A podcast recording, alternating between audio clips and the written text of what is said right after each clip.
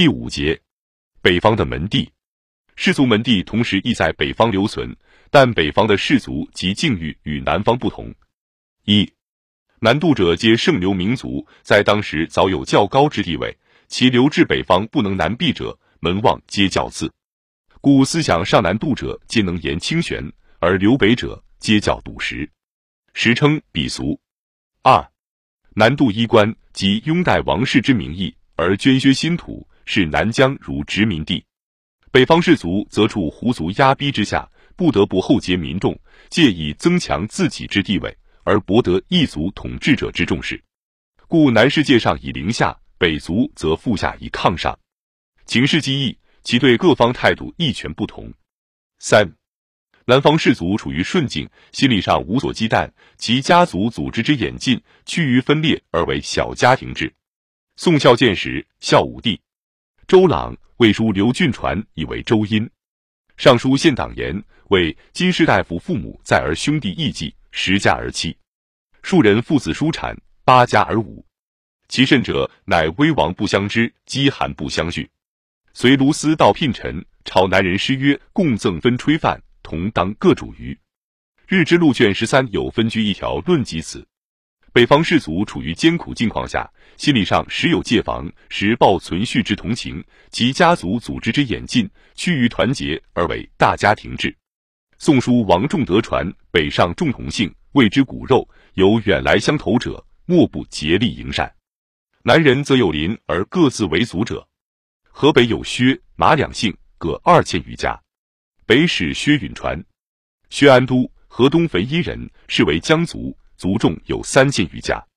宋书杨波、杨春兄弟一家之内，男女百口，私服同窜。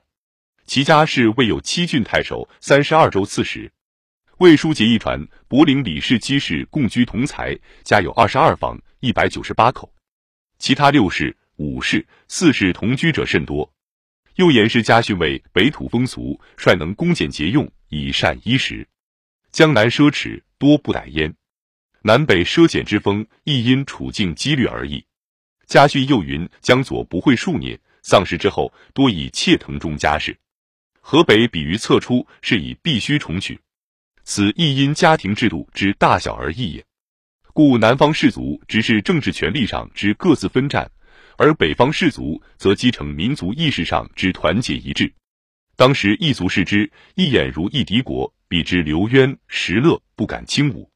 宋孝王关东风俗传位文宣之代，政令严猛，杨、毕诸豪颇被喜逐。至若营、季诸刘、清河张。宋滨州王氏、濮阳侯族诸如此辈，一宗晋江万世，烟火连接，比屋而居。献武初在蓟郡，大族威其应之。侯景之反，河南侯氏即为大患，有同刘元海、石勒之众也。南齐书刘怀真，北周旧姓，门父殷基，其上门生千人充宿卫，孝武大惊，以为南方所少有也。又按北史毕义云传，毕家兖州北境。常劫掠行旅为周礼焕，其家私藏工匠有十余基之锦，自造金银器物。又北齐书荀立宋氏良传，清河东南曲堤为成功一姓盘居，群盗多粹此。燕云宁渡东吴会稽不利成功曲堤，北方豪姓亦多仗暴力为奸利者。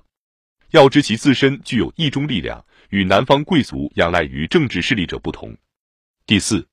南方士族早有地位，故不顾在精心事务，高门大族门户已盛，令仆三司可安流平静，故不懈节制尽心以邀恩宠，乃相上为庄老玄虚。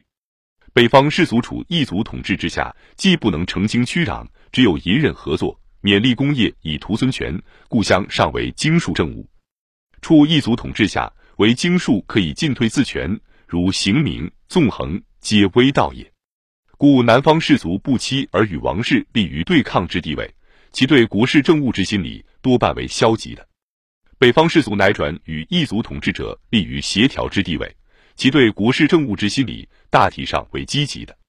因此，南方东晋以至南朝，历代王室对士族不断加以轻蔑与才艺，而南方士族终于消沉。北方自五胡七元魏、齐、周、历代王室对士族逐步加以重视与援用，而北方士族终于握到北方政治之中心势力，而开隋唐之复盛。唐代士大夫多言北朝士族。